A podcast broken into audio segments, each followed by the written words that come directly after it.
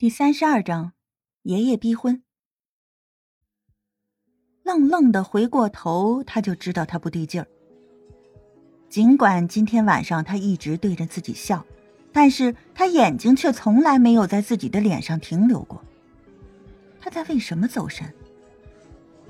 一定是那个在机场抱着他，装作喊错人的女孩。一计不成就又来饭厅跳舞勾引陈子豪，这个贱女人真是无所不用其极。但是她林娇儿可不是好欺负的，想要勾引陈子豪，还要问问他答应不。眼中划过一丝狠护，曾经有一个小女孩抢他的娃娃，被他用一杯开水迎头倒下，差点给他毁容。自从那以后，那个小女孩再也不敢和他抢东西了。现在该想想怎么击退这个装柔弱的女孩了。当然了，不管他做什么事情都不会让陈子豪知道，因为他要保持在陈子豪心中的美好形象。妈妈对他说过，女孩子要想留住男人的心，就要永远不去揭男人的短处。即便是知道他在外面有女人，也要假装不知道。这样，无论那个女人出了什么事情，男人都不会怀疑到她的身上。妈妈就是用这招保住了林太太的地位。想到这里，林娇儿喊过来一个侍应，塞到他手中一把人民币，低声问道：“我想要刚刚跳舞的女孩的房间号，我是林导演的女儿。”我爸爸正为选不到一个会跳新疆舞的女孩而犯愁呢。我看刚才那个女孩跳得很好，你能帮我这个忙吗？我想替我爸爸分忧。林娇儿一边说，一边可怜兮兮的看着那名侍应。这个侍应是刚上班几天的新人，见到刚上班就遇到这么大方的主顾。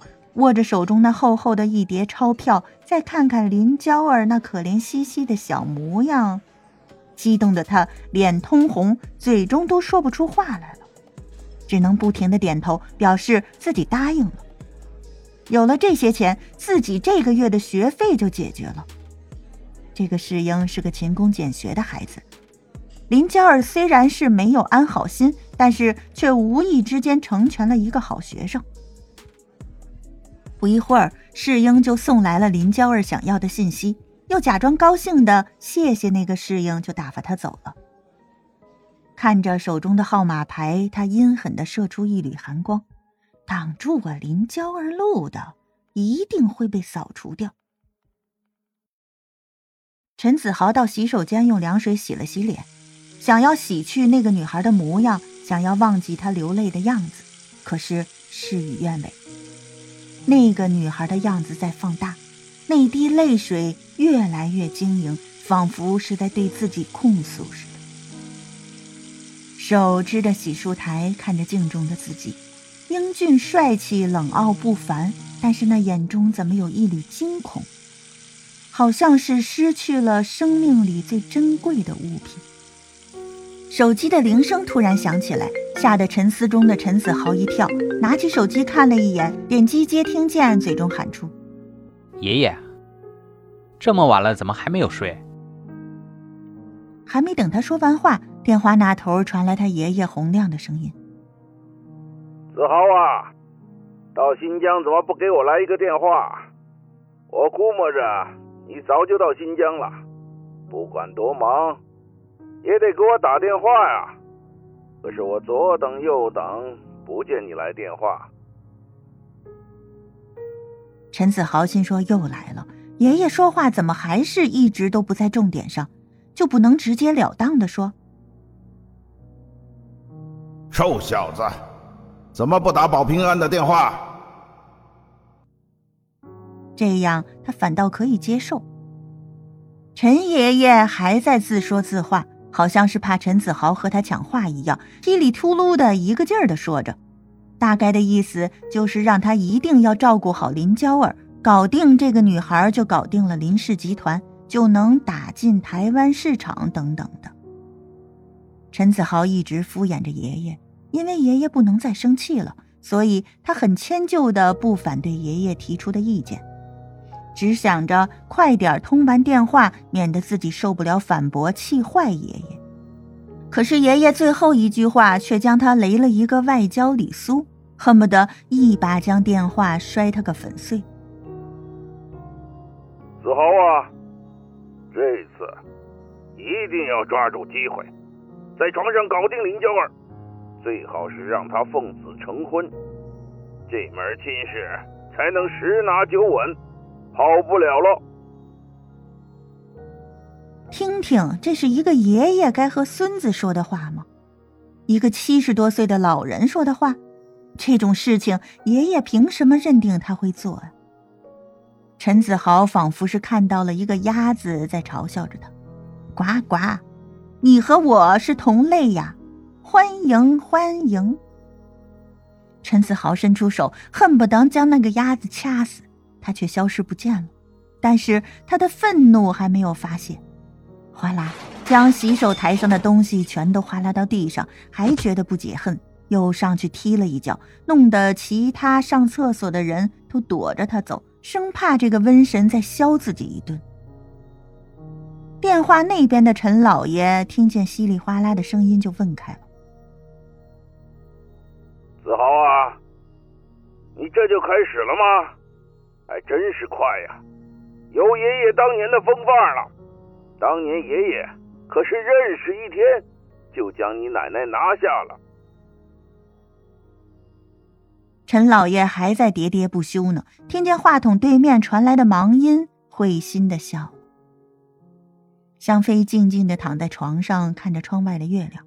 今天是下弦月，弯弯的月牙儿挂在天空中，像是一把镰刀，置身在一片星辉中。有一轮风圈在月亮的周围，看来明天会起风的。思绪又回到了前世，也是这样的下弦月的夜晚。也有这么一轮风圈当时香妃坐在树下，开心的吃着哈密瓜。已经懂事的蒙丹指着天上的风圈对她说：“香儿，你看那是风圈，明天会起风沙的。你记得明天不要往远处走，会有危险的。”当时的香妃还不相信，笑话蒙丹：“你净瞎说，你会看什么？”我不相信你！看着蒙丹因为自己的不相信生气的样子，香妃开心的大笑。叫你一天天装的跟大人似的，谁不知道你才十三岁，也是小屁孩，还跟我装，就不听你的。明天我偏要去沙漠玩。第二天，香妃穿着小马靴，骑着阿爹送的小马，开心的往沙漠跑去。跟着伺候的佣人只能用脚跑，一会儿功夫就被他落下了。从小的时候，香妃就喜欢沙漠，那金黄色的沙子在太阳的照射下热乎乎的，往上面一躺，甭提多舒服了。跑得累了，香妃翻身下马，躺在沙子上，眯着眼睛看着天上的太阳，觉得有些刺眼，就用手挡在眼睛前。太阳很快的被一片乌云遮盖住，它的光芒，天逐渐的昏黄起来，眼前的景物渐渐的被黑暗遮住。香妃从小就怕黑，现在伺候她的佣人都被落下很远，在阳光下的沙漠是美丽的，在黑暗里的沙漠就像是一只怪兽，好像随时都会来吞噬掉地上的生物。香妃想要上马跑回去，却发现小马早已趁自己躺着的时候跑走了。香妃吓得大声哭起来，想要走回去，却发现在黑暗中辨别不出回家的方向。沙漠里的风沙是非常可怕的，一刮起来就不会轻易停止，而且这还是最恐怖的黑风暴。漫天飞舞的狂沙让人睁不开眼睛。